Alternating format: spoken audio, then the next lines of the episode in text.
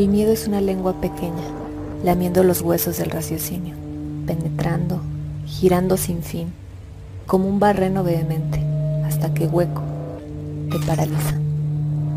Un pulso de infinitos tentáculos que desde el estómago, órgano por órgano, te va asfixiando. Así que hemos creado un espacio dedicado a contar relatos e historias con un tema en común, el terror. Bienvenidos a Radio Pesadilla, donde las pesadillas comienzan.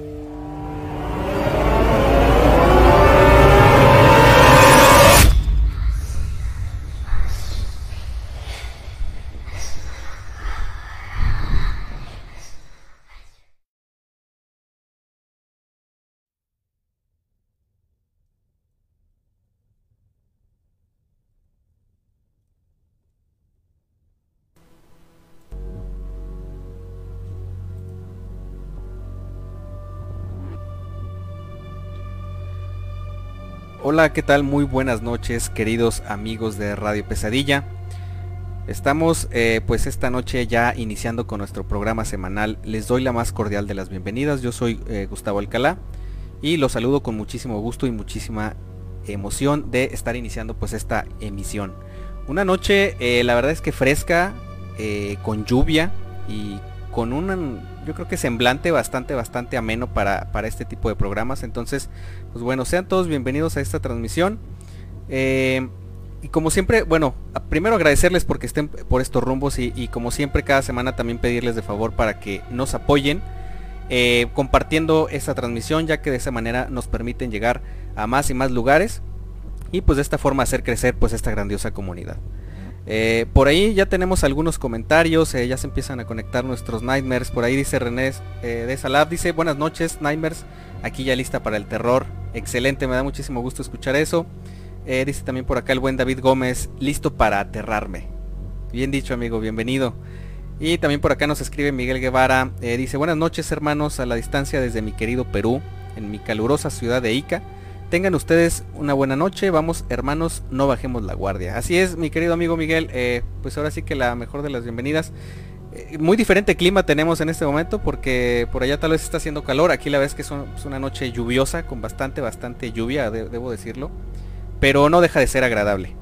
Y pues bueno, antes de continuar, eh, nada más recordarles rápidamente que estos, estos podcasts también se están quedando por ahí guardados en nuestras diversas plataformas eh, para que ustedes los puedan escuchar en cualquier momento después de la transmisión. Estamos en Spotify, en iBox, en Anchor, YouTube y Google Podcast. Entonces, si alguien se pierde el programa, pues bueno, pueden recomendarle nuestras eh, plataformas de streaming extra o bueno, más bien de podcast y ahí no se van a perder ningún capítulo. Y esta noche, como ya es costumbre y tradición en este lugar, no me encuentro solo. Eh, estoy muy bien acompañado y te saludo con muchísimo gusto, hermano Carlos. ¿Cómo estás? Buenas noches. Muy buenas noches, mi querido hermano Gus, al igual de que, a la audiencia que nos acompaña esta noche lluviosa en la ciudad de Durango capital. Muchísimas gracias. Un gran saludo a todos y un agradecimiento por darse cita una noche más de sábado aquí en Radio Pesadilla. Pues bueno, recordarles que vamos a estar recibiendo eh, durante la transmisión y después de, claro que sí, aunque no estemos en vivo, vamos a seguir recibiendo sus historias ya sea eh, vía escrita, perdón, de manera escrita o a manera de un audio por ahí por nuestro WhatsApp, que para los que nos están escuchando en alguna de las otras plataformas como Spotify, eh, sería al número 52 618 145 56 55 52 618 145 56 55 así como nuestro correo electrónico que es radiopesadillapodcast.gmail.com para que ustedes nos compartan alguna de sus anécdotas paranormales. Con muchísimo gusto aquí las pasamos en nuestro programa. Quiero saludar también del otro lado del estudio eh, en esta noche tan especial a mi querido hermano Oscar Hernández. Bienvenido hermano. Buenas noches Carlos Gus y a todos los Dimers que ya nos están escuchando y todos los que nos van a estar escuchando también en las diferentes plataformas que ya les mencionaron, ¿verdad? Eh, recordarles también que ya tenemos Patreon, ¿verdad? Entonces, eh, si quieren apoyar al canal, ¿verdad? Este, pueden hacerlo desde un dolarito, ¿verdad? Desde un dolarito ya van a empezar a, cobrar sus recompensas en el Patreon, ¿verdad? Así que pueden buscarnos en patreon.com diagonal radio pesadilla para que puedan ver los diferentes niveles de, recompensas, ¿verdad? Y ahí están indicados también, pues, pues sus premios, ¿verdad? Por participar si no puede a través de Patreon, bueno, una forma también muy sencilla de apoyarnos muchísimo, bueno, es dándole like al video y compartiendo eh, esta transmisión, ¿verdad? con eso también nos estarían apoyando muchísimo. Eh, recordarles también que el tema de esta noche es nada más para darle dinamismo, ¿verdad? Eh, ustedes pueden mandarnos sus historias sobre cualquier tema de, de, terror o paranormal, ¿verdad? No importa que tenga o no que ver con, con el tema del que hablaremos esta noche ¿verdad? Pero eh, sí me gustaría que, esta noche, ¿verdad? Nos contaran las leyendas que existen en sus localidades, ¿verdad? ¿Por qué? Bueno, pues porque vamos a hablar de leyendas, ¿no? Ya habíamos em, eh, hecho una primera parte con algunas, bueno, hoy vamos a continuar contando algunas más, ¿verdad? Entonces, queremos conocer qué leyendas, qué rumores, qué mitos eh, habitan en sus, en sus localidades, ¿verdad? Porque pues siempre es interesante conocer estas historias, ¿verdad compañeros? Así es. Carlos, adelante. La verdad que es muy interesante escuchar esas leyendas y esas historias que nos han acompañado desde hace ya bastantes años en cada una de las ciudades, en cada una de las localidades del país, porque cada una eh, pues es muy, muy única, ¿no? Muy particular y no sé, te deja pensando, te deja pensando en la noche, este, en todas esas situaciones que se están, eh, que están aconteciendo en otra parte, ¿no? De, del país. Gus. Sí, y, bueno, agregando nada más algo más a, esto que comentas, Carlos, y a lo que ya también nos dice ahorita Oscar, es que realmente nosotros desde niños, el primer contacto que tenemos con lo paranormal, francamente, son las leyendas. Porque las leyendas nos alcanzan eh, desde las, no sé, esas múltiples reuniones familiares, ¿no? Que, se extienden a veces hasta altas horas de la noche, en las que algunos familiares terminan contando acerca de aquello que se cuenta, acerca del lugar, o aquellas que nos cuentan a lo mejor amigos, ¿no? En alguna especie de campamento. Entonces, desde niños las leyendas nos acompañan y ahora sí que nos van marcando ese camino de, del terror. Entonces, yo creo que va a estar bastante interesante. Oscar. Así es, compañeros. Eh, hay que recordar un poquito que pues una leyenda, para quien no sepa, pues es un relato, ¿no? Y que se basa principalmente en una historia, pero pues que trae elementos fantásticos propios de la literatura, ¿no? Eh, en este tipo de relatos, bueno, pues nos podemos encontrar con cosas que se mezclan entre los hechos reales con otros hechos sobrenaturales, ¿no? Que pueden o no tener lugar en nuestro mundo. Eh, también hay que recordar que pues las historias se han ido pasando de generación en generación, como bien dice Gus, ¿verdad? Eh, de forma oral. Y pues esto es eh, generalmente para explicar hallazgos de un pueblo o contar las hazañas de algún héroe en particular, ¿no? generalmente anteriormente, ¿no? tenían un final con una moraleja, ¿verdad? Si se fijan muchachos, eh, las leyendas que conocemos nosotros aquí en nuestra ciudad o las que hemos oído de diferentes lados, generalmente eh, dejan una enseñanza al final, ¿no? ¿Verdad? Este, que no te juntes con esta persona o no salgas de noche de la casa, etcétera, ¿no? Este, pero pues, eh, pues también a lo largo del tiempo, pues estas se han ido tergiversando, ¿no? llegando también a lo que conocemos como leyendas urbanas, ¿verdad? Estas leyendas urbanas, bueno, ya son más actuales, ¿no? Estas generalmente ya se tratan sobre algo que pasa en alguna ciudad, ¿no? Pero lo que queremos platicar esta noche son las leyendas un poquito más antiguas, ¿verdad? Todas aquellas leyendas, digamos, rurales, ¿verdad? Eh, que son pues más dadas al folclore y las tradiciones de los pueblitos, ¿verdad? Y pues generalmente eh, tienen otra, eh, otra sensación muy diferente, ¿no? Que a las urbanas, ¿no?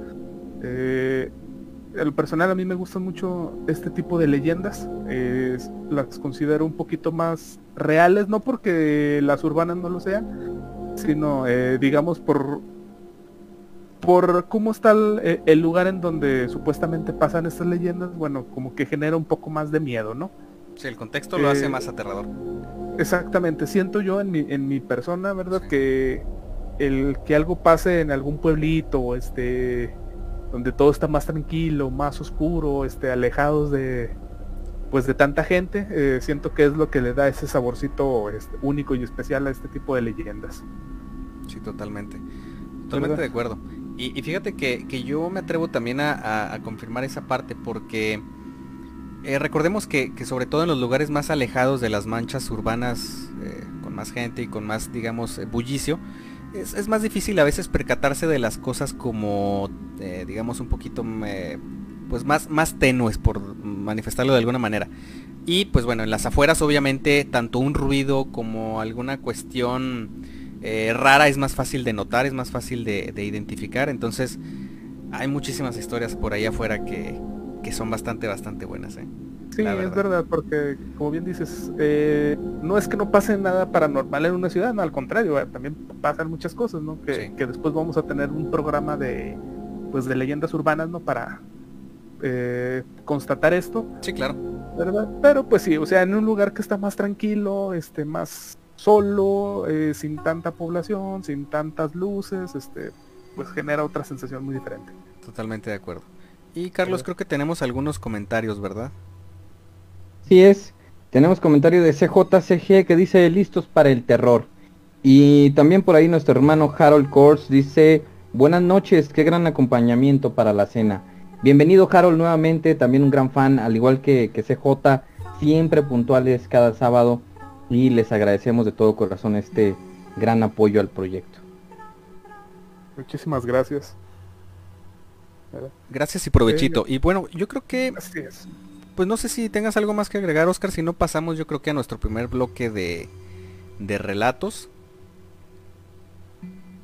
Eh, ¿Sí? No, podemos pasar este ya eh, con nuestro primer bloque, ¿verdad? Ya para empezar ahora sí con las leyendas que tenemos preparadas. Ok, y pues bueno, antes, antes de, compartirles algunas de las leyendas que ya nos han hecho por aquí el favor de, pues, de hacernos llegar, eh, nuevamente la invitación para quienes se vayan integrando. Eh, estamos recibiendo ya directamente en nuestro WhatsApp, eh, pues ahora sí que sus relatos o leyendas o lo que gusten compartirnos eh, en cuanto a, obviamente de índole sobrenatural o de terror. Esta noche vamos a estar hablando sobre leyendas rurales. Queremos como que centrarnos un poquito en todas aquellas leyendas que nos platicaban nuestros tíos, nuestros abuelos. De, de, lugares a lo mejor un poquito más apartados como que de las manchas urbanas porque eh, consideramos en este, en este, eh, después de tener una reunión, que, en esos lugares como que se arraigan historias todavía más fuertes que las que podemos encontrar eh, bajo otro tipo de contextos. Entonces, ahí está la invitación, está el comentario anclado aquí, ahora sí que en la zona de chat, o pueden hacerlo a través, obviamente, de del botón que está por acá en la parte superior de la página, o como para ustedes sea un poquito más sencillo, y pues bueno, ojalá, ojalá que nos hagan llegar eh, leyendas y sobre todo si son eh, a lo mejor de, otras, de otros estados de la República o de otro país, sería importantísimo y bastante interesante que nos hicieran llegar alguna. No tienen que teclearla toda, si, tienen, si conocen alguna y la pueden copiar de algún lugar y, saben que a lo mejor es una leyenda buena o interesante, eh, también nos la pueden hacer llegar, estaría bastante interesante. Así, es. Así es, mi querido Y pues bueno, vamos a ir a los relatos, a esta primera parte de relatos que ustedes nos envían. Este va por cuenta de Harold y dice así. Hola, buen podcast. Aquí mando una leyenda que es muy conocida aquí en Monterrey, la ciudad de los cerros. La siguiente historia transcurre en una casa muy antigua de la capital, ubicada en las calles de Ocampo, donde actualmente es Raimundo Jardón, y Diego de Montemayor, actualmente calle de la Presa. Justo detrás de esta construcción se alzaba la iglesia catedral. La vivienda era habitada por un hombre conocido como don Fermín, quien al morir fue velado por su familia en la propia casa, como se acostumbraba en los tiempos de antes. Colocaron su cuerpo en un ataúd y encendieron algunos cirios para rezar por su alma. Muchos de sus conocidos llevaron comida al velorio, pan y café para degustar por la noche. A las 12 de la noche sonaron las campanas de la catedral y un viento helado sopló, sobresaltando a los presentes, seguido por el, ladrido lejano y escalofriante de unos perros. A medida que teñían las campanas, el sonido de los perros iba acercándose, enfrascados en una rabiosa pelea que ponía nerviosa a la gente. De pronto, los animales entraron en la casa mordiendo, aullando y atacándose entre ellos, tirándolo todo y provocando que los asistentes gritaran de terror. El ataúd cayó al suelo y los cirios se apagaron, inundando en penumbra el lugar. Finalmente, los perros se marcharon, pero cuando alguien volvió a encender una vela, se hizo un macabro descubrimiento.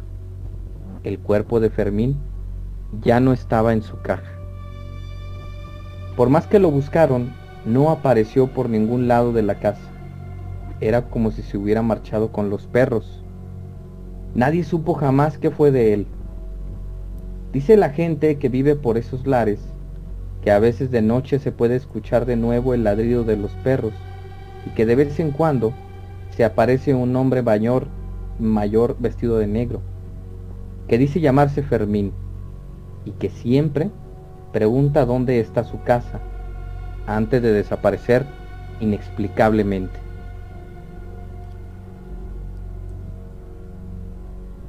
Ok, eh, eh, qué buena historia. Sí. ¿Verdad? Está, muy buena. ¿verdad? Eh, pensé, la verdad pensé que iba a ir por otro rumbo, ¿verdad? Pero me sorprendió. Sí. Sí, sí, sí, a mí también. la verdad no, no me esperaba ese giro, este, que desapareció el, el cuerpo, ¿verdad? Este, y excelente, excelente historia. Me recuerda mucho a, ya se las he platicado, este, la, la abuelita de mi cuñado, este, así rápido nada más, se este, contaba que ella era bruja, ¿verdad? Este, ah, falleció un día la señora, ¿verdad? Y eh, pues en su velorio cuando estaban por iniciar a, a rezarle el rosario, eh, entró un viento muy fuerte y dicen que pues tiró este el cuerpo del, del féretro, ¿verdad? Entonces eh, me la recordó muchísimo esta historia y la verdad yo pensé que iba a ir por por algo así, ¿verdad? Eh, los perros iban a hacer algo por ahí, ¿verdad? Y no, me, sorprendió. Muchísimas gracias por la historia. Sí, y fíjense, nada más poniendo un poquito en contexto la, la, leyenda que, nos platica ahorita el buen Harold. Eh, si no mal recuerdo, las calles que menciona son. están como que dentro de lo que le conocen en, Monterrey, creo que del barrio antiguo. Y nada más quiero decir algo acerca del barrio antiguo. Eh, es una zona que a mí en lo particular, bueno, no todo, pero hay, hay un, obviamente pues es la zona como que más viejita de la ciudad. Tiene su encanto, pero también eh, cuando andas ya como que después de, salir un barecito o algo así y, sales como que a las calles, que la mayoría de ellas pues están muy solas, algunas, hay, una sensación constante como de angustia. Ojo, y no es angustia a, que te roben o a que te asalten o ese tipo de cuestiones, que también las hay, pero hay más bien una sensación como energética extraña. Y yo la comparo mucho como lo que se siente cuando camina uno tal vez de noche por la zona de Analco, aquí en Durango. Eh, que es una zona en la que vas caminando y las, construcciones son todas muy viejas, eh, las fachadas son extremadamente antiguas, pero hay algo en el ambiente y sobre todo en las madrugadas que hace que esos lugares sean, eh, yo creo que bastante, bastante aterradores. Igual y no todo mundo, no todo mundo lo capta, pero sí me atrevo a decir que, se parece mucho esa sensación a, la que rodea al barrio, al barrio antiguo allá en Monterrey. Entonces, me acordé de cómo se siente andar por ahí en la madrugada y más lo que nos cuenta, pues sí, sí, sí, sí causó el efecto, claro. Bueno, por aquí va llegando mi hermosa prometida, le mando un beso y un abrazo, dice buenas noches chicos, muchísimas gracias amor por andar por acá, saludotes. Y, bueno, pues tenemos un relato más. No sé qué les parece si, lo leemos de una vez. Está corto. Sí, adelante. Eh, es de Melissa Guerra y dice, hola comunidad. Hoy me atrevo a contarles mi historia, que me pasó hace cinco años. Comenzamos ese día y yo recuerdo que era un viernes por la tarde. Eh, mi mamá y yo regresábamos de hacer unas compras y después vimos una película de terror. No recuerdo cuál era, pero dieron las 8 y mi madre y yo nos fuimos a dormir. Yo siempre eh, pegada a la ventana en la madrugada, me andaba el baño y en ese entonces el baño quedaba afuera. Entonces abro la cortina y me encuentro con un espectro. Todo negro. Yo pensé que era una sombra. Cuando volteo, veo que tenía unos ojos blancos y brillantes. Y al lado tenía una escoba. Yo ya sabía que era una bruja porque mi mamá y mi abuelita Vicky me contaron algo sobre la bruja. Entonces, yo abría y cerraba la cortina a ver si se iba. Volteo y comienzo a mover a mi mamá para que despertara, pero no. Yo trataba de dormir, pero no podía. Y escucho que tocaban muy fuerte la ventana.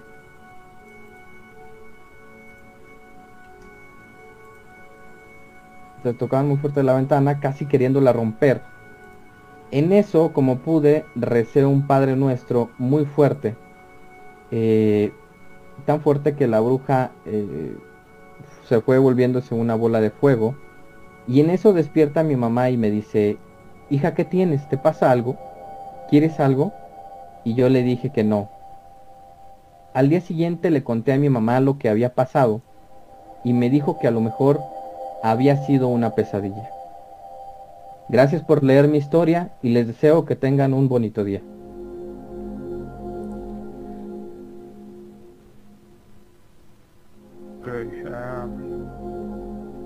veamos, un espectro todo negro. Pensé que era una sombra y cuando volteó tenía los ojos blancos y brillantes. Dice que alcanzó a verle hasta una... Una escoba. Una escoba, así es. Sí, sí, eso está bastante raro. Eh, está raro, este... Sí, sí, sí pudo haber sido una bruja, pero me, resalta el hecho de la escoba. O sea, se me hace como que demasiado cliché eh, el que la llevara, ¿verdad? Eh, pero por la demás descripción sí pudo haber sido, ¿verdad? La, otra es que se tratara de, perdón que te interrumpa Oscar, la otra es que se tratara de, un espectro, eh, es decir, un alma sin descanso.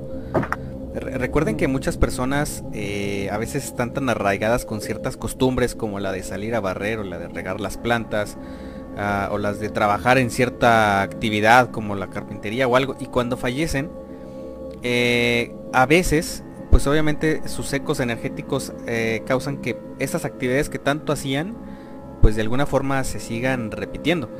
Eh, entonces, yo, lo que creo más bien de este, de este relato, que también es buenísimo, siento que se trata más bien como de una figura espectral, de algún alma que no ha podido encontrar o que tal vez ni siquiera ha entendido que ya no pertenece a este mundo. ¿eh?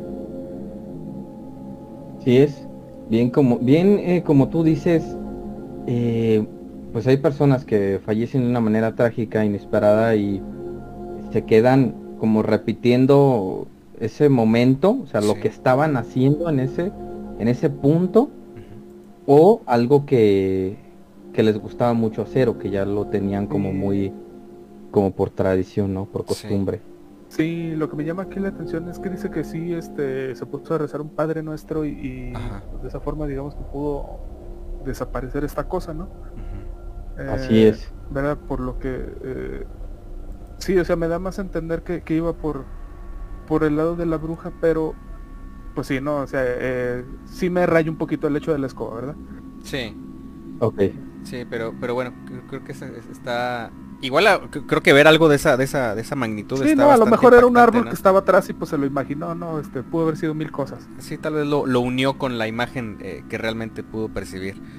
Ajá, igual y es este como las pruebas de Rorschach ¿verdad? Este, pues simplemente son manchas este, aleatorias, ¿verdad? Y uno le da la... Cierta pues, forma. La, explicación este, que cada quien piensa que sea, ¿verdad? Si lo asimila con algún objeto, exacto. Ajá, sí. Okay. Muy bien. Pues bueno, ¿qué te eh, parece, amigo? Sí, Si comenzamos con pues con las leyendas que tenemos aquí preparadas. Ok, me parece, me parece excelente, Carlos. De hecho, yo eh, pues ya tengo aquí listas un par de leyendas. Una es muy cortita. Eh, ambas, ambas quiero hacer el, eh, como que la apreciación de que se tratan de, leyendas totalmente de, nuestro estado, que es Durango. Eh, entonces, pues bueno, por ahí se las voy a narrar, espero que, les gusten y, por ahí estaría bien interesante, a veces pasa, si alguna de las leyendas que les compartamos es similar a alguna de las que son a lo mejor originarias de, donde ustedes son, estaría bien interesante que nos lo hicieran saber para encontrar por ahí algunas similitudes. Eh, la primera que les voy a platicar eh, se le conoce como la leyenda de las piedras azules del río Tunal. Nada más para poner en contexto. El río Tunal es un río eh, muy concurrido aquí en Durango porque está a las faldas de una presa, digamos, bastante importante y sobre todo bastante cerca de, como que de la zona centro de, nuestro, de nuestro estado y de nuestro municipio capital. Entonces es una zona muy concurrida por familias vacacionistas. Eh, van casi cada fin de semana muchas familias. Eh, como hay una especie de picnic que llevan comida o ahí por ahí también venden, hay muchos lugares de comida y pues mucha gente a veces se mete al río cuando hay agua y otras veces pues únicamente van y como que pasean por el lugar. Entonces es una zona bastante, bastante concurrida. Pues bueno, la leyenda dice así. Eh, se cuenta que en algún momento existieron tres mujeres muy hermosas en el pueblo. Por esa razón todos los hombres querían pedir sus manos. Pero las mujeres lo rechazaban porque no era amor verdadero ya que pues todos estos hombres solo querían su belleza. Los padres de estas chicas se volvieron extremadamente celosos por lo mismo. Al pasar los años, las mujeres solo salían a pasear al borde del río. Durante una de estas visitas conocieron a tres hombres y se enamoraron perdidamente. Sin embargo, los padres de las chicas las maldijeron, declarando que sean piedras antes de estar con un hombre. Se dice que las mujeres se convirtieron en piedras y que de hecho pueden ser encontradas y divisadas pues en el agua de este río. Entonces, esta, bueno, esta es una leyenda como más clásica, ¿no? Más este, eh, obviamente por ahí los papás, estamos hablando de, que esto data de hace muchísimos años, eh, los papás eran más, eh, por un lado más machistas, más celosos y también de alguna forma poquito más controladores con sus hijas. Estamos hablando de un contexto muy diferente a la actualidad. Em, entonces, pues bueno, es, la leyenda clásica de la, de la maldición. Y bueno, mucha gente asegura, ojo, e, esto es algo que inclusive llegó a, oídos míos cuando yo era niño. Eh, mucha gente ha llegado a decir por ahí que cuando están en ciertas partes del, de, digamos, del río, obviamente está rodeada de árboles, y que cuando se suben algunos árboles han llegado a ver pequeños como brillos, eh, como especie de pulsaciones de color azul eh, en el río. Y la gente mm. obviamente les llama la atención y piensan que probablemente es algo de valor o que es algo de un tesoro o dinero. Entonces se acercan para pues únicamente llevarse la sorpresa de que no hay nada, o sea, piedras de río y nada más. Eh, entonces mucha, bueno, mucha gente cuenta que, estas pequeñas luces se ven sobre todo más ya cuando se acerca la noche, cuando empieza a atardecer. Y está interesante, la verdad es que está interesante. Yo he visitado eh, muchas veces ese lugar, jamás he visto nada de eso. Pero, pero sí es una, una zona como que bastante cargadita de... Y, de muchas más historias. Así es, eh, sí, yo también he, visitado ese lugar. Este, yo tampoco he visto nada, pero eh, uno de mis primos dice este que él sí alcanzó a ver este las lucecitas que, dicen. Ok. ¿Verdad? No sabemos si es un reflejo del sol, este, o sea, de, de, pues de los últimos rayos, pues, ¿verdad? Del sol.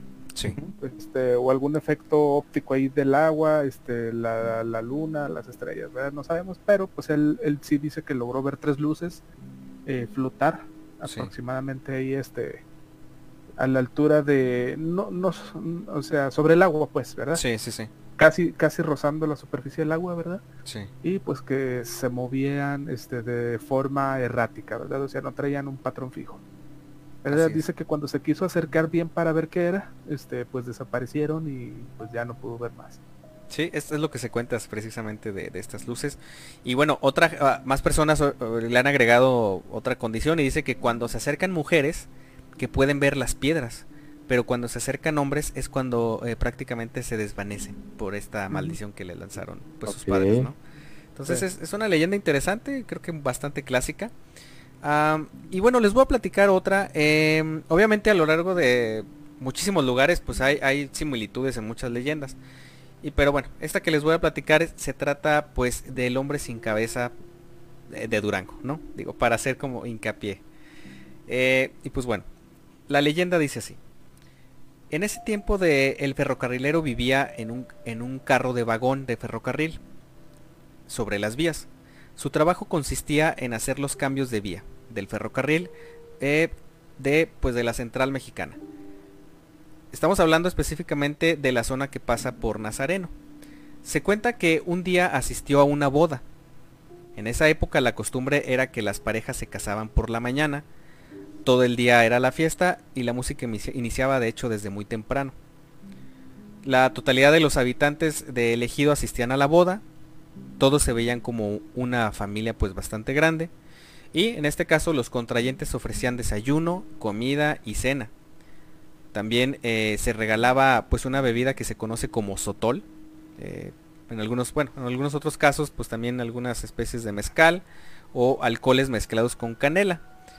Y pues bueno, ahora sí que en, las que eran como que con más, más opulentes o las familias un poquito más adineradas, eh, pues también regalaban pues cerveza, ¿no? Y esta pues se consumía eh, durante todo el festejo. Aquí, bueno, al menos en Durango, no sé si en otros estados se les diga igual, se les llamaba como tornabodas, que son bodas que duran no solamente un día, sino a veces hasta dos o tres días.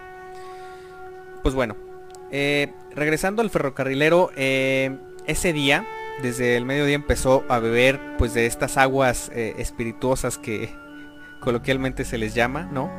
Eh, comió, tomó y anduvo bailando toda la tarde. Posteriormente cenó, siguió bailando parte de la noche. Y pues bueno, esta persona ya alcoholizada recordó que tenía que hacer el cambio de vía a las 11 de la noche. Eh, pues bueno, en este caso pues este señor ya estaba completamente borracho y aún que estaba pues en malas condiciones para realizar su trabajo pues se fue a cumplir con su tarea, ¿no? Hizo el cambio de vía y se recostó pensando, de alguna forma pues relajado y, tratando de recuperar energía del lo ajetreado que había sido ese día. Eh, descansó un rato mientras pasaba el tren y luego volvió a hacer el cambio de vías para que el tren que pasaba a las 6 de la mañana eh, eh, pues bueno, ya estuviera como que todo listo, ¿no? Eh, bueno, él pensaba hacer esto, ¿no? Dijo, descanso un ratito, hago el cambio de vías y luego me regreso a la fiesta, ¿no? Para ya no llevarme pendientes y poder continuar pues enfiestado, ¿no? Para su mala suerte, pues él se quedó profundamente dormido mientras pensaba como en su plan perfecto para seguir en la fiesta sin afectar su trabajo. Eh, y pues bueno, él ahora sí que sin querer utilizó uno de los rieles como almohada para pues ese, pequeño descanso que pues bueno, todos sabemos que cuando ya hay una ingesta alta de alcohol pues es, es, bien difícil a veces conservar como que la, la lucidez, mucha gente se queda dormida. Y pues bueno, el ferrocarril pasó a su hora y ni el ruido de movimiento de los rieles lo despertaron. El tren pues le cortó la cabeza. La música de la fiesta seguía escuchándose. La gente seguía divirtiéndose mientras el cuerpo del ferrocarrilero yacía sin vida tirado bajo de las vías y su cabeza entre los durmientes. Hasta la media mañana del día siguiente, la gente se enteró de lo sucedido. El comisariado ejidal avisó a las autoridades de Lerdo para que se llevaran el cuerpo decapitado del, del desafortunado trabajador de los ferrocarriles y se lo entregaron a sus familiares para que le dieran la respectiva cristiana sepultura. El fantasma del ferrocarrilero se aparece caminando por la vía. Eh, esta alma en pena se aparece ya muy noche según lo que la gente platica. Y es todavía más aterrador porque es solamente el cuerpo sin su cabeza. La gente por ahí a lo que platica eh, dice que camina y camina por las noches y en su mano derecha lleva colgando pues esa parte que le fue arrebatada mientras dormía, ¿no? Eh, algo más del folclore acerca de esta leyenda es que pues los ojos de la cabeza que lleva en sus manos son brillantes eh, y que de alguna forma cuando se encuentra con gente viva pues las personas que se lo han topado han terminado o corriendo despavoridos o inclusive desmayándose del susto cerca del lugar. Entonces, pues bueno, ahí tenemos una, una leyenda más. aquí en Durango se conoce porque era una zona, digamos, eh, con bastante tráfico ferrocarrilero, sobre todo porque había grandes vetas de, hierro. Eh, fue una de las actividades como principales en varias zonas aquí de, digamos, de, varios municipios, entonces puede que sea cierto, ¿eh? puede que sea cierto. Así es. Fíjate, me, digo, me, me intriga mucho esta historia, ¿verdad? Porque tiene eh, mucho parecido pues con el, la con la ya clásica historia de pues el jinete sin cabeza, ¿no? Sí. eh, recordar un poquito, bueno, incluso está como que mezclado, ¿no? Porque, bueno, la historia semi original, ¿verdad? Porque pues hay muchas versiones. Sí. Es este pues esta eh, persona, eh, Crane, ¿verdad? Que vivía eh, en el pueblota de Sleepy Hollow, ¿verdad? Y pues algo muy parecido aquí también, ¿verdad? Él andaba este, coqueteando ahí con una, este, pues de las habitantes del pueblo, ¿verdad? Este, pero pues también tenía ahí un rival, ¿verdad? Y pues en una de las fiestas del pueblo, este, pues prácticamente es donde Icabut Crane, eh, pues termina viendo al jinete, ¿no? Sí. Y pues igual que aquí, ¿verdad? Él termina huyendo, ¿no? O sea, es básicamente la, historia resumida, ¿verdad? Entonces, si se fijan, tiene muchas similitudes, ¿verdad? A lo mejor este, hechos cambiados, ¿verdad? Sí. Eh, pero es como eh, muchas historias se repiten en muchos lados, ¿verdad? Y a lo mejor, eh, ojo aquí, ¿verdad? Estas leyendas pues se crearon cuando no había internet, ¿verdad? O sea, no había teléfonos, no había nada. Entonces, como una historia pues que tiene lugar en Estados Unidos, ¿verdad? Este, pues viene a parar hasta acá, ¿no? O sea, cómo se crea una historia similar, eh, sí. estando tan separados ¿no? por muchos kilómetros. Sí, claro. ¿Verdad? Entonces, esto también lleva a pensar de que pues a lo mejor no, no todo es ficción, ¿verdad? O sea, algo pudo haber pasado, ¿verdad? Exacto. Este, con, con similares circunstancias aquí y allá. De hecho, bueno, por aquí nos recuerda el buen Harold la adaptación cinematográfica protagonizada por el buen Johnny Depp de, de Jinete sin Cabeza, que dice que estaba muy padre esa película. La verdad es que sí, ah, sí, sí, es verdad. Muy buena película. Es una de mis favoritas, eh, debo admitirlo. Sí, sí está buena.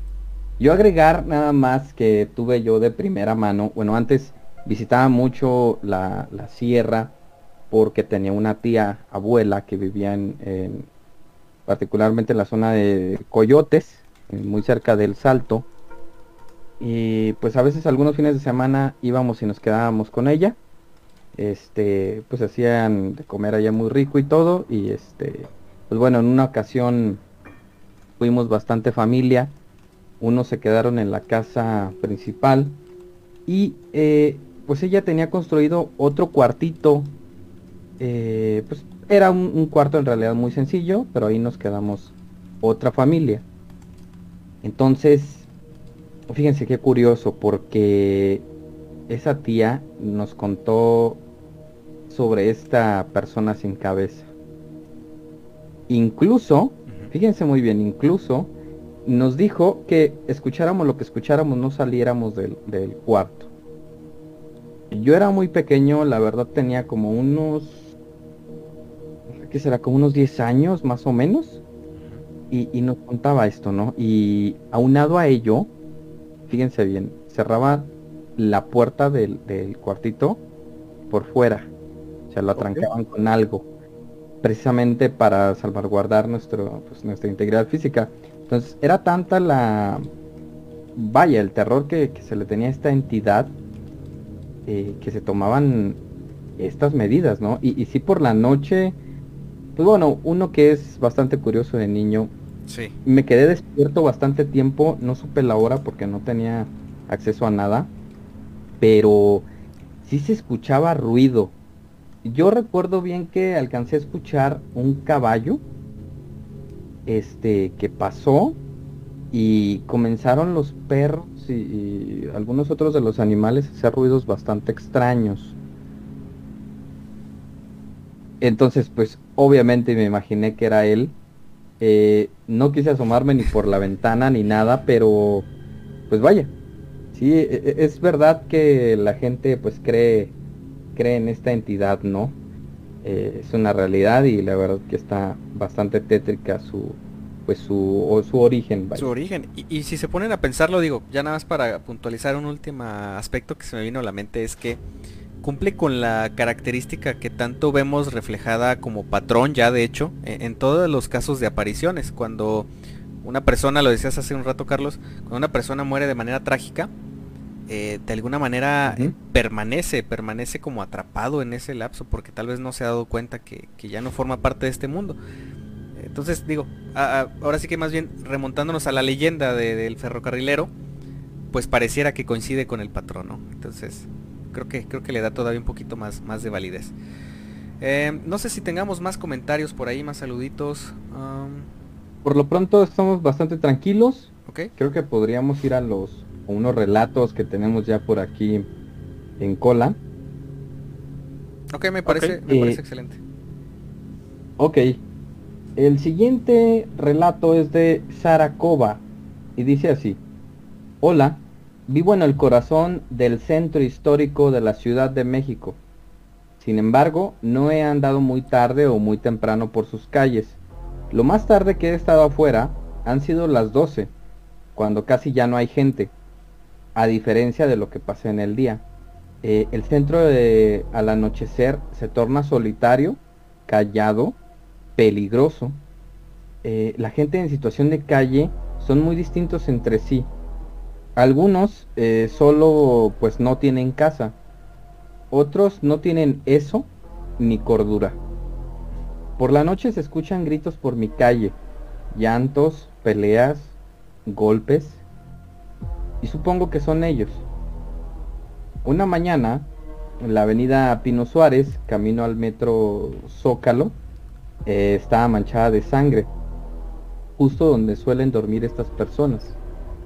Cabe mencionar que después de esa mañana no volví a ver a dos indigentes que veía a menudo. Me gustaría ver a los aztecas, no sé por qué, pero el centro de noche y sin luz es muy macabro. Es como si el tiempo volviera y las iglesias y las viejas casas tomaran su aire original.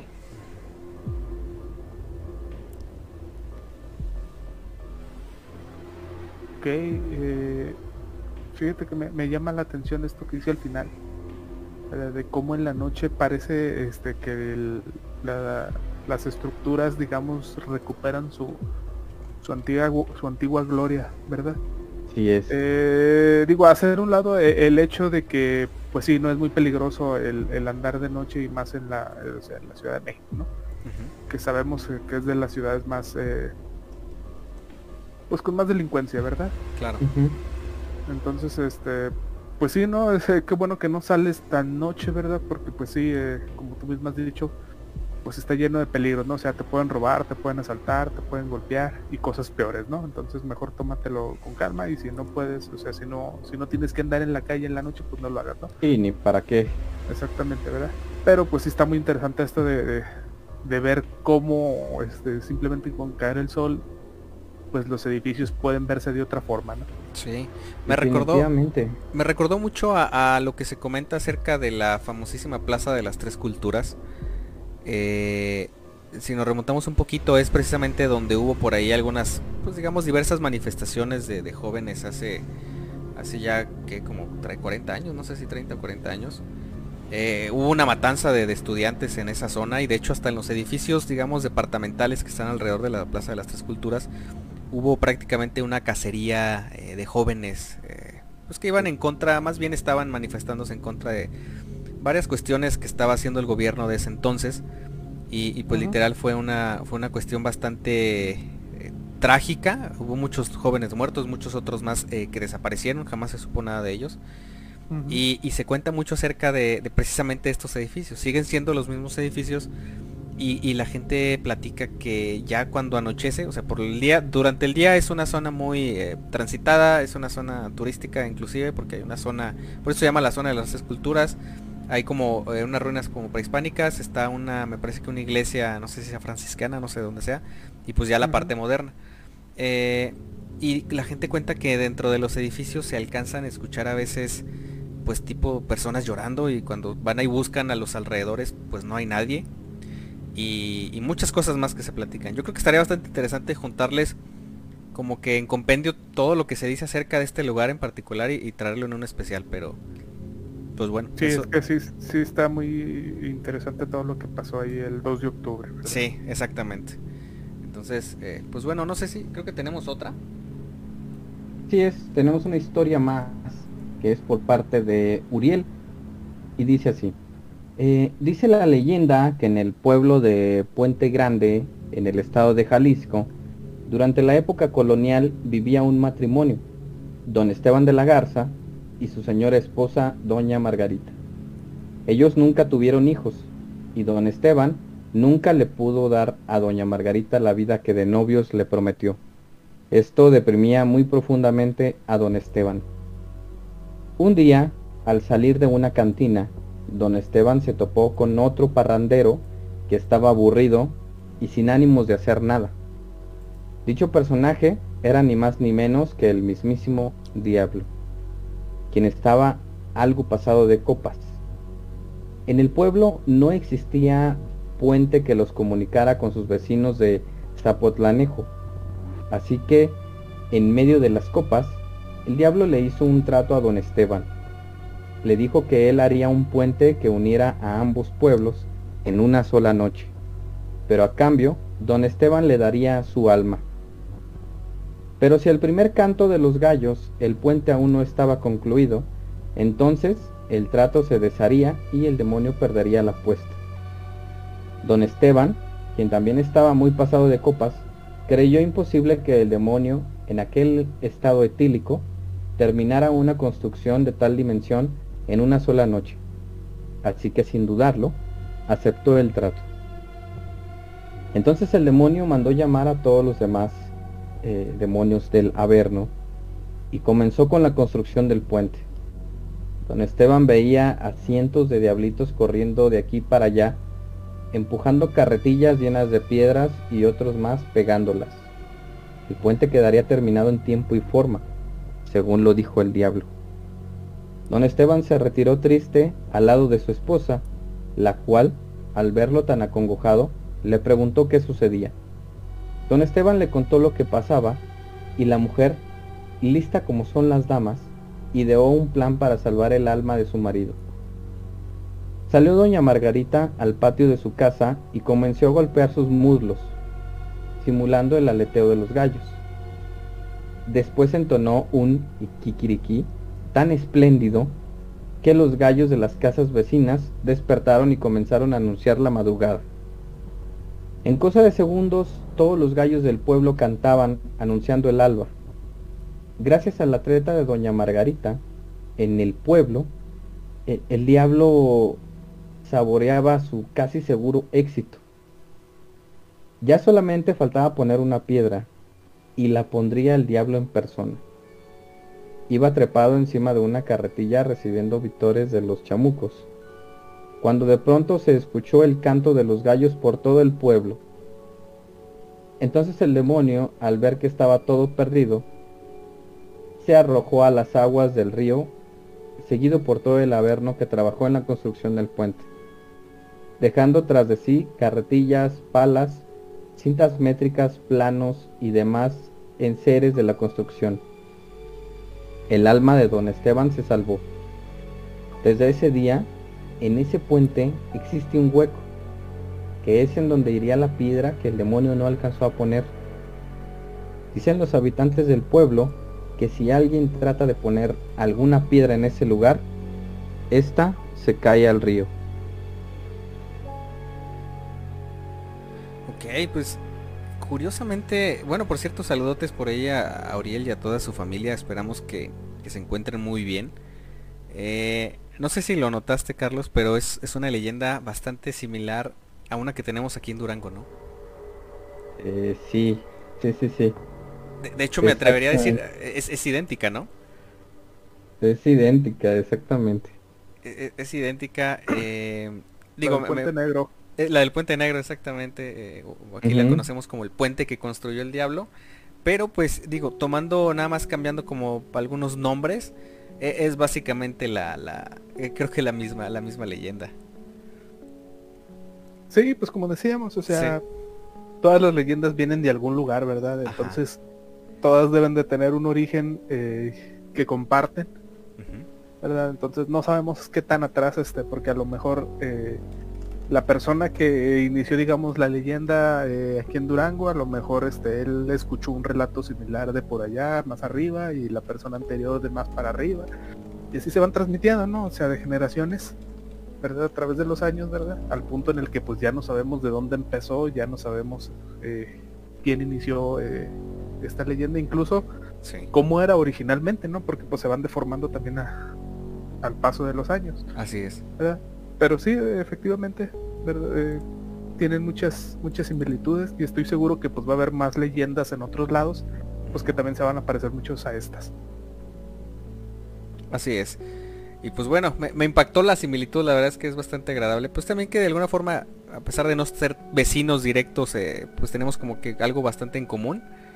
Eh, y pues bueno, la verdad muchísimas gracias por, por, esa, por esa leyenda que nos hicieron llegar. Mm, entonces, no sé Carlos si tengamos saludos o, pasemos ya directamente a, a, las leyendas que tienes por ahí tú preparadas. Sí, tenemos aquí un saludo. Eh, viene llegando nuestro buen Evaristo. Dice buenas noches, Nightmares. Bienvenido, bienvenido mi buen Evaristo. Qué bueno que andas por acá. Esperamos que, pases una excelente noche aquí eh, en compañía de Radio Pesadilla. Y pues bueno, ¿Qué les parece si seguimos a la siguiente leyenda que eh, curiosamente es bastante similar a la que acabamos de escuchar? Entonces creo que va a estar muy interesante ah, escuchar otra, ¿no? De este estilo. Muy bien. Eh, esta leyenda, y continuando ya con, con estas leyendas que les traemos preparadas, es precisamente la que decíamos, la del puente del diablo. Y dice así. Se cuenta que en la época de la colonia Navacoyán cobró relevancia al convertirse en la entrada a Nueva Vizcaya, territorio que hoy comprende Durango, Chihuahua, Sinaloa y Coahuila, por lo que debían de comunicar este sitio con las regiones aledañas. Eso mejoraría el comercio y las relaciones entre pueblos se decidió construir un puente sobre el río Tunal para que mejorara la comunicación de Navacoyán y los alrededores. Es por ello que se mandó llamar al mejor ingeniero de la Nueva España, quien edificaría un puente que ayudaría a enlazar estos pueblos. A este ingeniero le ofrecieron una cuantiosa suma de dinero con la condición de que concluyera la construcción antes del tiempo de lluvias, ya que el caudal del río crecía y era peligroso. De lo contrario, perdería el dinero y su reputación quedaría arruinada. El ingeniero puso manos a la obra y contrató a los mejores albañiles, quienes fueron construyendo un hermoso puente. Pero tres días antes de la entrega, una tormenta azotó Navacoyán, y el trabajo de tanto tiempo quedó hecho pedazos. El ingeniero estaba desconsolado, pues no solo no recibiría su tan ansiado pago, sino que su prestigio como profesional quedaría manchado. En esas estaba llorando su desgracia cuando un extraño hombre vestido de negro se le acercó preguntándole su pena. El ingeniero le contó todo y el hombre, revelándole que era el mismísimo diablo, le propuso un trato. Yo haré el puente por ti y será el más bello y resistente de la región, pero a cambio quiero tu alma. Desesperado, el ingeniero aceptó. Se dice que en una sola noche el diablo construyó un sólido y magnífico puente con ayuda de demonios que juntaban y acomodaban las pesadas piedras. Se acercó el día de la entrega y vieron la obra terminada, pero descubrieron con horror el cuerpo del ingeniero con una mueca de terror en el rostro. Desde entonces, se cuenta que en las noches de lluvia se aparece un misterioso hombre en el puente, y que aquellos valientes que se atreven a hablarle amanecen ahogados en el río.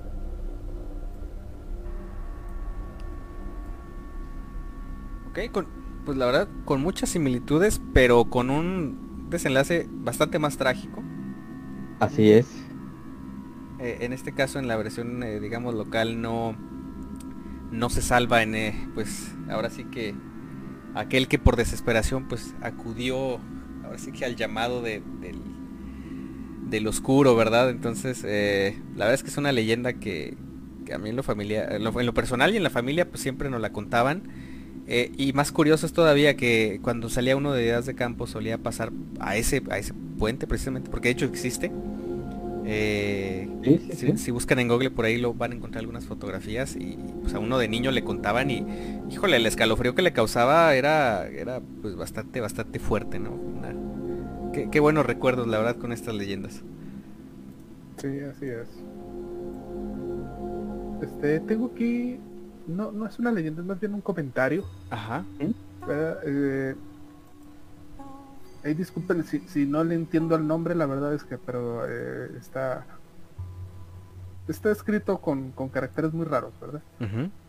Eh, pero dice sí, eh, en la mano peluda hay la historia de un mormón o cristiano, no recuerdo bien, que tuvo una reunión en el centro de en el centro de la Ciudad de México cerca de Bellas Artes y dicen que se encontró con un diablo y que le dijo que los niños de la calle que son perdón, y le dijo que los niños de la calle son de él y por eso están en condición de drogas, hambre y miedo constante.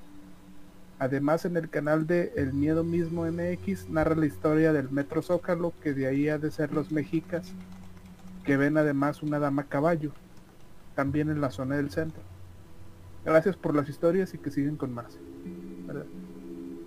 Muchas gracias por el comentario y disculpen si, si no le entiendo a, ahora sí que, a tu a tu nombre, ¿verdad? Este. Pero eh, pues interesante, ¿no? Esta historia como dicen que un diablo es el dueño de los, pues ahora sí que de los indigentes y de todo el tipo de, pues de gente con problemas, ¿no? En la calle. Como teoría está bien, ¿verdad? Sí. Fíjate que es que es un tema interesante. Eh, yo lo relaciono un poquito más con, mafia. Eh, lamentablemente es un tema del cual pues hay muchísima explotación, sobre todo con ciertas eh, comunidades que pues de alguna forma salen de desde sus pueblos y terminan en ciudades grandes, pero pues sin una forma digna de pues la verdad de mantenerse, sino más bien siendo explotadas, pero pero bueno, es una es una teoría interesante, ¿no? O sea, no, no sabemos hasta qué punto lleguen los quienes controlan a pues estos grupos y, los y los manipulan y, los explotan. Entonces, eh, como teoría, como comparto contigo, es, es, bastante interesante. ¿eh? Es. Muy bien. Ok. Pues continuamos con las leyendas. Por ahí, mi querido Oscar, ¿qué te parece? Eh, sí, claro. Eh, ¿Les parece si ahora dejamos un poquito las historias de aquí de la ciudad de Durango y nos vamos pues a lo que viene siendo Ciudad Juárez, Chihuahua? Eh, allá se cuenta la leyenda del Panteón de los Niños. ¿verdad? Cuenta la leyenda que en la avenida Francisco Villarreal de Ciudad Juárez se encuentra ubicado el Panteón de los Niños. Alrededor de este cementerio ahora hay muchos fraccionamientos que no tienen una vista muy agradable. Al asomarse por sus ventanas pueden observar las tumbas de pequeños niños que fueron sepultados desde el año de 1900. Este panteón tiene muchas tumbas de pequeños niños que murieron a causa de la viruela y de otras enfermedades. Las cruces son de madera y únicamente tienen nombre del niño fallecido. Durante la noche se pueden escuchar voces de niños jugando. Algunos de los vecinos prefieren mantener cerradas las ventanas y no abren las puertas. Hace algún tiempo, un joven llamado Antonio se dirigió a este lugar para averiguar más sobre la leyenda. Pensó que nada de esto era verdad y que solamente se trataba de un invento de los vecinos del fraccionamiento. Al llegar, vio que una pelota se atravesó en su camino. Entonces detuvo su auto para evitar atropellar a los niños que supuso jugaban con ella.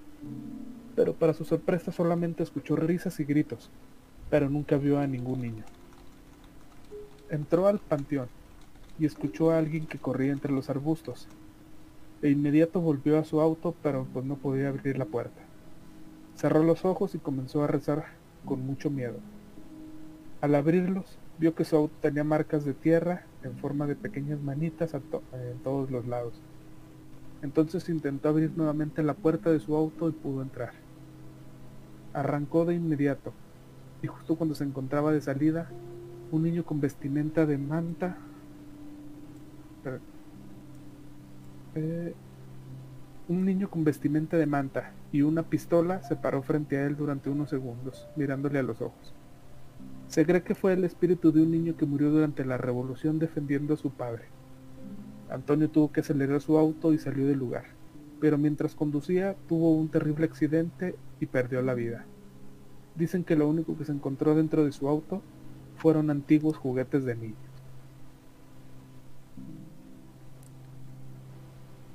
ahí lo tienen, una, una leyenda de panteón, que, que este creo que yo son las que se me hacen un poquito más, más escabrosas. Sí.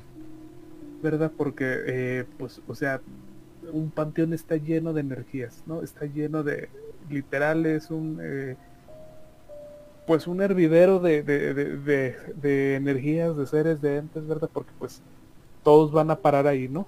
O sea, entonces, eh, el hecho de, que haya pasado en un panteón, pues ya, ya deja que desear, ¿no? O sea, ya, ya, ya pone la alerta y ahora recordar, niños.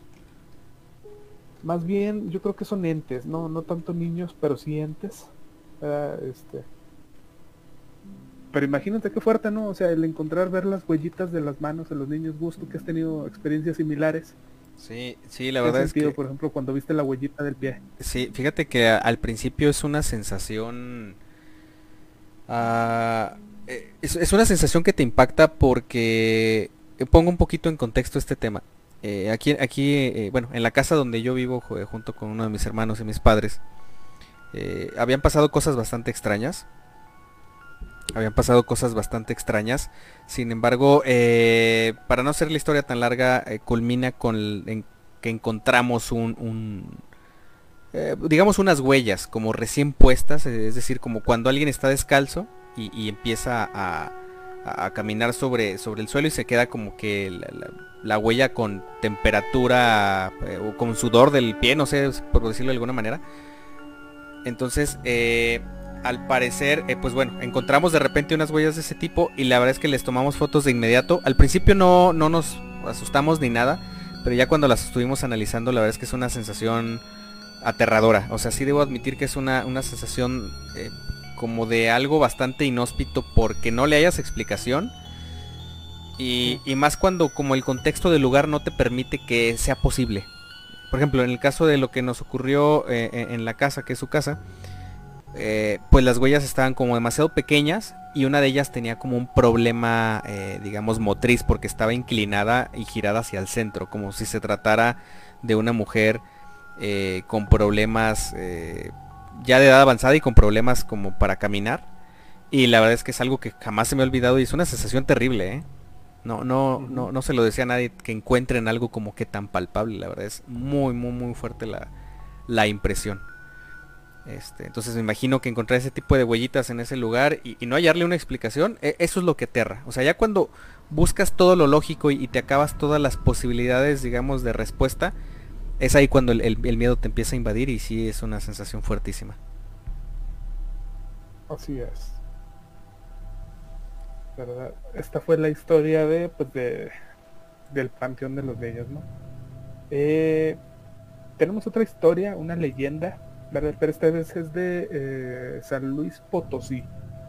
Eh, esto transcurrió en lo que se conoce como Real de 14.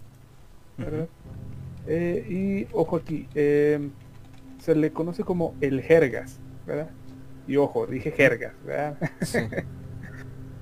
Esta persona era un minero que murió hace muchos años mientras trabajaba en una de las minas y pues cuenta la gente que deambulaba día y noche eh, dentro de las minas y los rincones de Real de 14.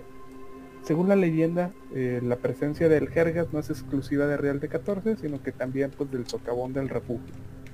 Y dicen que al término de la jornada laboral, los mineros tenían que partir a sus hogares en pares, o sea, jamás solos, ya que pues al último que salía de la mina se le aparecía un hombre que le pedía volver al interior de esta. como si se tratase de, de un superintendente o algún jefe, ¿no? Debido a su aspecto físico y apariencia, el hombre que quedaba hasta el final pues lo acompañaba de regreso sin saber que se trataba de una aparición y no de una persona real. Al notar la ausencia del minero, sus compañeros regresaban a buscarlo, encontrando a sus pasos zapatos, lámpara y demás indicios que revelaban su paradero. Cuando lo encontraban, el hombre estaba inconsciente, en ocasiones en la boca de un tiro, otras tantas a varios metros de altura, sin escalera o en zonas de difícil acceso. Así que eh, si, si, son mineros, ¿verdad? De, en estas zonas, bueno, pues por ahí han de conocer esta historia. Y eh, déjenme les cuento, este, por ahí, eh, mi cuñado, él fue minero, ¿verdad? Muchos años él trabajó en minas. Sí. ¿Verdad? Este, le tocaba entrar a los túneles, ¿verdad?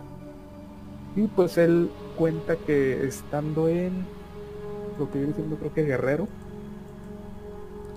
Eh, a él le tocó eh, precisamente eh, no no esta aparición verdad pero algo similar. Se da cuenta que él estaba pues en su en su jornada verdad él, daba mantenimiento a las máquinas. Entonces pues terminó de, de, hacer una chamba y adentro verdad se dirigía hacia la salida del, del túnel verdad eh, y sí, dice que generalmente tienen que ir acompañados, ¿no? Pues para evitar que se pierdan, este, a pesar de que pues muchos lugares este, pues está señalizado y meten luces y todo, ¿no? Sí. Pero pues para evitar peligros generalmente este, pues uno va acompañado, ¿no? Eh, pues en esta ocasión dice que él iba solo, o sea, porque pues no estaba muy lejos de la salida.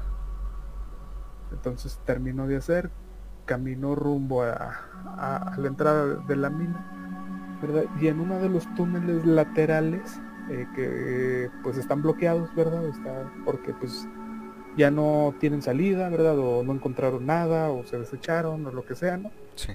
Este, vio a una persona. Entonces dice que él con su lámpara pues lo alumbró y la persona estaba ahí de pie. Y pues le empezó a hacer este señas, ¿no? O sea, de que, estaba haciendo ahí, ¿verdad? Eh, o sea, que, que no debería andar ahí, ¿verdad? Eh, que esta persona nada más se le quedó mirando, ¿verdad? Y eh, pues dice que él se quiso acercar como para sacarlo de ahí, como para regañarlo. Eh, y este, en ese momento le hablaron a, mi cuñado, ¿verdad? otra persona que también andaba pasando por ahí cerca. Este, le habló, en lo que volteó a contestarle a esta persona, ¿verdad? Pues cuando volvió a voltear al túnel, pues ya no había nadie. Uy. Este, no sabe, dice que no sabe qué fue, o sea, si, si lo imaginó, no sabe si realmente vio a alguien ahí, ¿verdad? Pero pues también son muy interesantes las historias que se cuentan dentro de las minas. Sí, son, son zonas, eh, la verdad todos sabemos que son zonas como de, de un riesgo bastante elevado como lugar de trabajo, o sea, son zonas donde los accidentes son, ahora sí que, y sobre todo hace muchos años más había menos medidas para, para cuidar al personal y en muchos casos pues había muchos accidentes que cobraban muchas vidas, ¿no? Entonces eh, estaría también bastante interesante recabar algunas, digamos, eh, pues anécdotas de varias de las zonas mineras que hay eh, cercanas. Yo conozco, tengo, tengo varios amigos y, varios conocidos que se dedican precisamente a, como topógrafos o geólogos o, mineros directamente, entonces estaría bien interesante recabar un poquito de lo que les ha llegado a ocurrir, porque muchos sí platican ¿eh? que, les han pasado cosas bastante peculiares. Eh, las minas guardan algo, algo bastante curioso. Sí, sí tienen también. Muy bien. Eh, entonces, bueno, no sé si tengamos más comentarios. Ah, creo que tenemos, tenemos una... Nos manda Miguel Guevara un relato, ya lo metía a ah, lista. Ok, perfecto. Muy bien. Ok, entonces, ¿qué les parece si vamos con relato? Ok. De, nuestros seguidores. Muy bien, adelante. Bueno, este es anónimo y dice así. Buenas noches. Durante estas épocas de COVID, muchos hemos trabajado desde casa. La comunicación es por medio de videollamadas o apps y pues se ha vuelto parte del día a día. Durante una noche mi pareja platicaba con uno de sus compañeros cuando ella notó algo extraño en casa. Una de sus mascotas se veía ansiosa y bastante inquieta. El muchacho le decía que quizás era porque su pareja estaba por llegar. Continuaron platicando y cuando se escuchó que tocaban la puerta, él le dijo que le permitiera abrir, dejando el cel en la cama. Regresó y le dijo que no era nadie. Siguieron conversando y de nuevo se volvió a escuchar que tocaban pero esta vez eran golpes más fuertes. Él se paró y al regresar le dijo que se estaba poniendo nervioso, ya que era la segunda vez y no era nadie.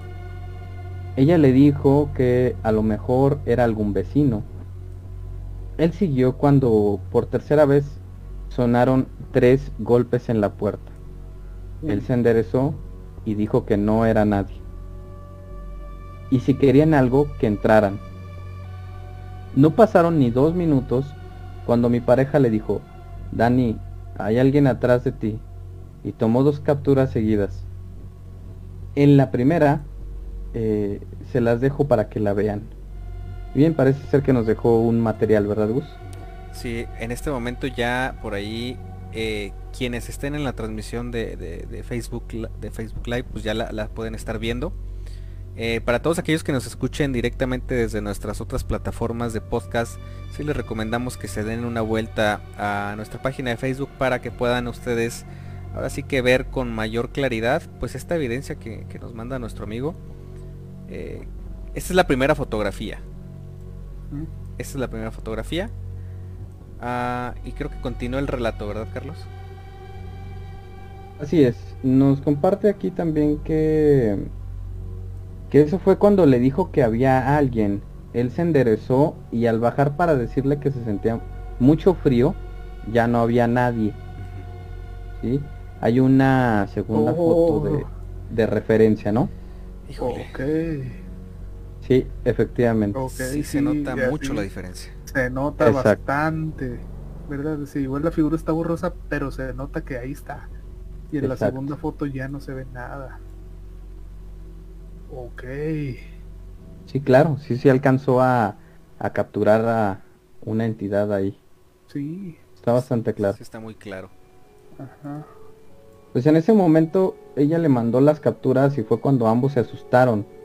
Él le pidió que no colgara la llamada hasta que llegara Ever. Ella así lo hizo unos cinco minutos antes de que Ever llegara, se escuchó que de nuevo tocaban la puerta y la llamada se cortó.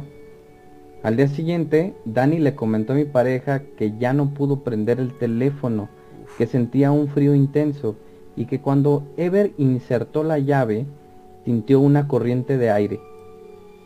Le platicó qué pasó y ambos decidieron poner agua bendita y que no volverían a hablar del tema. Uf. Fuerte, está Sí, creo que creo que es una es una fotografía con una manifestación, al menos desde mi punto de vista, extremadamente clara porque eh, hizo quiero quiero rescatar aquí que, se realizó una acción eh, bastante inteligente cuando se nota algo raro en un lugar o en un espacio y eso es tomar dos fotografías o tres o cuatro o varias fotografías digamos eh, con algo de tiempo de separación pero pero sin dejar que pase como demasiado tiempo porque esto, el mismo rato. El mismo rato, exactamente. Porque algunas manifestaciones pudieran ser, como lo decíamos al principio, eh, tomar algo de referencia, algo físico que esté en el lugar y adaptarlo a cierta forma humanoide y, quedarnos con esa idea, ¿no? Pero en este caso creo que está bastante claro que hay algo en la primera fotografía y esto, este algo, este, esta cosa que se ve ahí, yo veo, no sé, como si fuera una mujer o una niña, no sé. Eh, en la segunda ya no se ve absolutamente nada. Eh, y bueno, si a eso le sumamos el contexto de que él percibe una sensación de frío que lo recorre de una manera extraña, eso también es un síntoma, ¿verdad, Carlos, de una presencia? Efectivamente, eh, hay varios signos que nos pudieran dar como que bastante certeza una idea más clara de que pudiera ser una entidad demoníaca. Eh, ya hemos mencionado algunos, pero son los tres golpes, sería una. La otra es el frío, frío bastante intenso. Eh, alguna falla o interferencia con, con aparatos electrónicos. Y, y, pues bueno, simple y sencillamente el que te sientas observado o que sientas algún tipo de opresión, sobre todo en la parte del pecho, significa que efectivamente hay una entidad de bajo astral en tu presencia. pues ahí lo tenemos. La verdad es que una, una anécdota muy completa. Muchísimas gracias a nuestro querido amigo. Eh, quiso, quiso permanecer en el anonimato, pero nos está escuchando en este momento. Y, nada más que agradecerte, amigo, porque la verdad es que sí es una...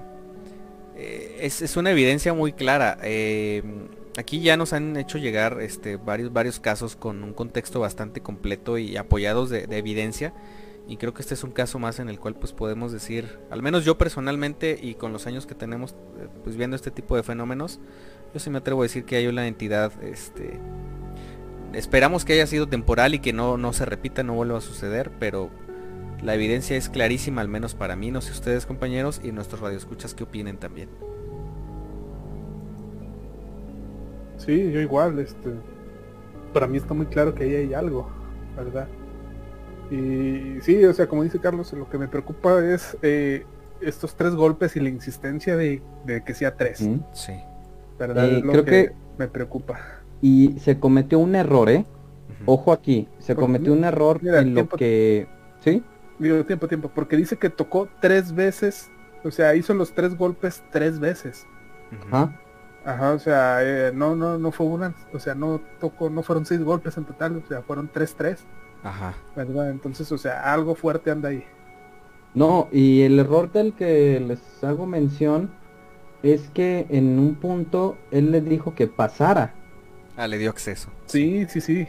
Sí, ojo aquí, ojo aquí, este es un punto crítico porque él se cansó y de tanto golpe que, que estuvieron dando en la puerta, eh, pues él les dijo que pasara. ¿Sí? Entonces, este, que si querían algo que entraran. Esas fueron las palabras que nos colocan aquí. Y ese es un error eh, bastante bastante severo porque ya les dieron acceso a la eh, a la vivienda. Entonces espero y, y no pase a mayores, pero eh, sí ese es un error. Es ahí para los radioescuchas para que no digan esas palabras porque automáticamente les brindan ese acceso a que hagan con su casa y con su persona, con su familia, lo que sea ahora sí que su voluntad. Y, nada más complementando algo, Carlos, eh, en varios autores han manejado que el término casa para este tipo de seres es, es también una cuestión, digamos, engañosa. Cuando a uno de estos seres se le dice, ya pásale, ya métete, eh, no se están refiriendo eh, precisamente al espacio, a la habitación sino a la persona como contenedor. Exactamente. Entonces, es un tema con el cual no se debe de jugar nunca. Digo, esperemos que, no pase de ahí, que no ocurra absolutamente nada más. Tampoco, ojo, a nuestros escuchas mucha precaución con esto que estamos diciendo. Eh, no se trata de que se sugestione ni nada. O sea, es únicamente, eh, digamos, varias, varias eh, formas en las que algunos autores manejan este tipo de, digamos, de, cosas a las que podemos incitar estas energías y pues la verdad es que no son nada recomendadas. Entonces por ahí mucho ojo con, con lo que le dicen a, ante cualquier tipo de fenómeno con el que se pudieran encontrar. Sí es. Dice por ahí Harold, eh, qué ironía de la vida. Ok, no sabemos si se refiere por aquí a, lo que estamos comentando o a la historia que nos puso por aquí Miguel Guevara. Ok. Pero sí, de, tengan bastante cuidado con lo que dicen, con lo que piensan y sobre todo con aquellos signos que ya hemos estado comentando ahorita porque pues sí eh, varios demonólogos y exorcistas han hecho hincapié en que pues son puntos críticos y en los cuales pues hay que pedir ayuda sí no hay que quedarnos así eh, porque luego se va agravando la situación es como es como una enfermedad que no se atiende va generando problemas más severos cada vez y pues hay que hay que permanecer alertas siempre. Dice por aquí mi señora, muy tarde, la sugestión ya está. Pues es que creo que hay que superar esa sugestión y, pues estar alerta, simple y sencillamente eso. O sea, en cuanto noten algo extraño y alguna de estas cosas, pues hay que tomar tomar medidas. Ojo, eh, se me pasó un comentario por aquí eh, que, nos manda nuestro amigo anónimo.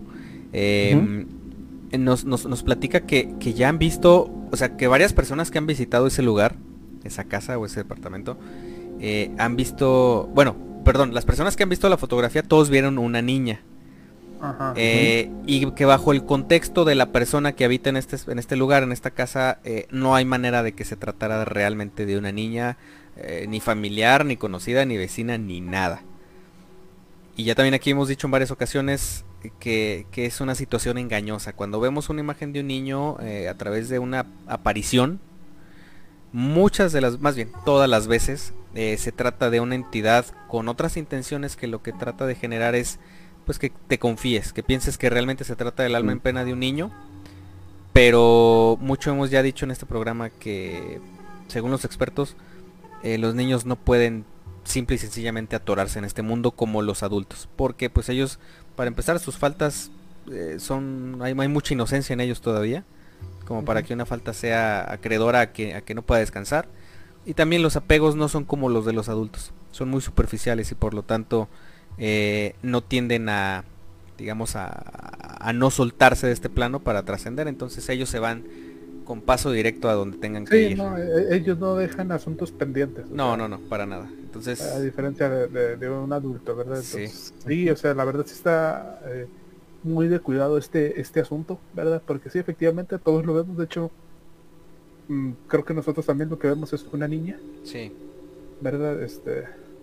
Pero pues sí, o sea, tenía todos los signos, o tiene más bien todos los síntomas eh, de cuidado ahí. Pues como dice Carlos, lo peor es que pues les dio acceso. Así es. ¿Verdad?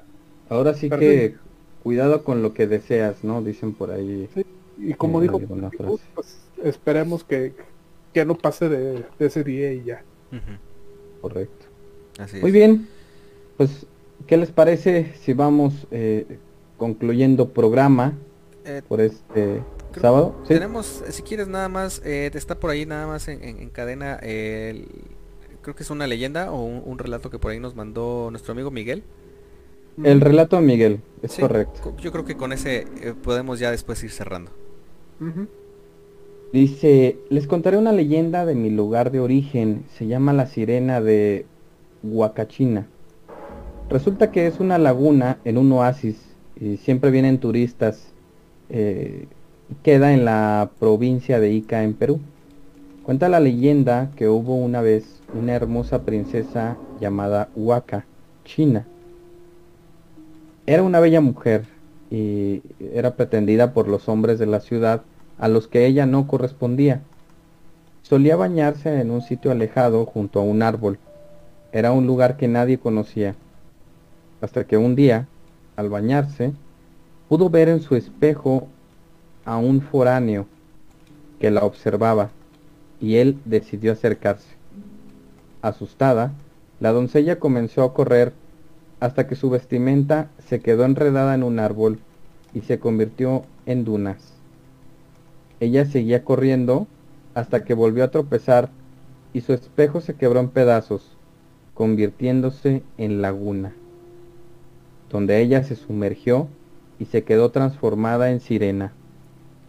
Todas las noches sale a llorar su mala fortuna y cuenta la leyenda que en represalia salía en las noches a sorprender a los extranjeros, encandilarlos y ahogarlos en el fondo de la laguna. En la actualidad, varios extranjeros han fallecido, cobrando fuerza la leyenda de la sirena. Huacachina significa la mujer que llora. Allí falleció un amigo mío nadando. Se ahogó. Lo extraño es que él era un buen nadador.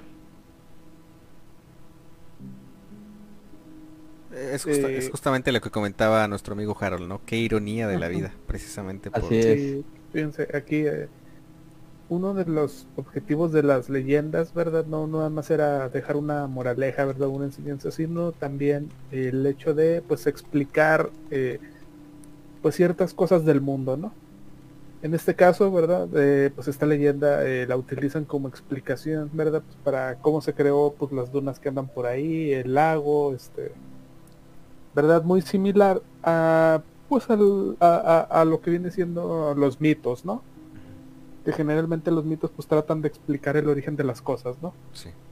Entonces, eh, interesante la leyenda, ¿verdad? No, no la conocíamos, ¿verdad? Está, está interesante, ¿verdad? Y pues también está, eh, ¿cómo se dice? Pues que la sirena está, eh, está por ahí acechando en el lago, ¿verdad? Y pues ya se ha cobrado varias víctimas, ¿no? Será real, será ficción, no lo sabemos, ¿verdad? A lo mejor es mera coincidencia, ¿verdad? Pero pues ahí está la leyenda y pues hay consecuencias. Me llama la atención también el, nombre que nos da al final, eh, que dice Huaca China, que significa la mujer que llora. Muy, muy similar a, a, pues a una leyenda, pues yo creo que tiene ahora sí que peso, al menos en todo el país, al menos todo México, todo el mundo la conocemos y yo creo que inclusive ya en otras partes porque ya ya llegó a niveles cinematográficos no muy buenos, pero pues bueno, ya anda por ahí rondando por todas partes. No, deja tú, ¿y qué tienen en común aparte de que llora pues eh, el agua? El agua, así es. ¿Verdad? Curioso. El agua. Sí, sí, sí, totalmente. exactamente. Ok, ya nada más dice por aquí CJCG, en la foto yo veo una niña y da mucho miedo. Sí. La verdad es que sí. Sí, sí, quedó ahí perturbador el asunto de la fotografía. Quienes escuchen el podcast, vale mucho la pena que se den la vuelta en estos días ahí por, eh, por la transmisión en la fanpage para que logren ver esas fotografías. Así es. Ok, entonces nos vamos despidiendo, mi querido Oscar. Así es, nada más agradecer a, a todos los Niners que se quedaron hasta estas horas de la noche terminando el programa, ¿verdad? Junto con nosotros, ¿verdad? Eh, recordarles que pues si tienen alguna historia que quisieran mandar durante la semana, pues no se esperen a, que esté el programa en transmisión, ¿no? Ustedes pueden hacerlo en cualquier momento en el que tengan algún tiempito, ¿verdad? ¿Y cómo lo hacemos? Bueno, podemos mandar un WhatsApp, ya sea escrito o un audio, ¿verdad? Al 52618 145 5655 o al correo radio podcast arroba gmail.com. Carlos. Sí, recordarles también que vamos a estar por ahí subiendo los podcasts a las diferentes plataformas como son Spotify, iBox, Anchor, YouTube y Google Podcast para que vuelvan a escuchar nuestros programas eh, o por si se lo perdieron eh, el sábado anterior lo puedan tener aquí completamente disponible. Gus. Eh, gracias Carlos. Y pues bueno, de mi parte también agradecerles como siempre eh, ese gran apoyo que nos brindan como cada sábado y sobre todo la confianza para pues animarse a hacernos llegar cuestiones a veces pues mucho muy personales. Eh, y pues bueno también les recuerdo por ahí también que, tenemos ya un, un, pequeño espacio en la plataforma de Patreon. Ustedes pueden accesar directamente desde patreon.com diagonal radio pesadilla y pues bueno, en ese pequeño espacio van a encontrar eh, tres niveles de patrocinio, dentro de los cuales ustedes, eh, pues al ser partícipes de ellos, se van a llevar no solamente material extra, sino un poquito la experiencia de tener más contacto con, con, nosotros, sus servidores. Eh, y pues algo de material un poquito más exclusivo. son tres niveles, como les comento. El primero es a partir de un dólar, que la verdad es, es una cantidad pudiera parecer poquito, pero nosotros créanme lo que nos ayuda muchísimo para mejorar la calidad del stream y para futuras eh, exploraciones que queremos compartirles, que por cierto ya hay algunas por ahí que vamos ya un poquito, digámoslo así, apalabrando. Entonces, pues bueno, se dan, espero muy pronto se den una vueltecita por, por, nuestra plataforma. Y pues bueno, eh, yo creo que esto es todo por esta noche. Esto fue Radio Pesadilla, donde las pesadillas comienzan. Que duerman bien.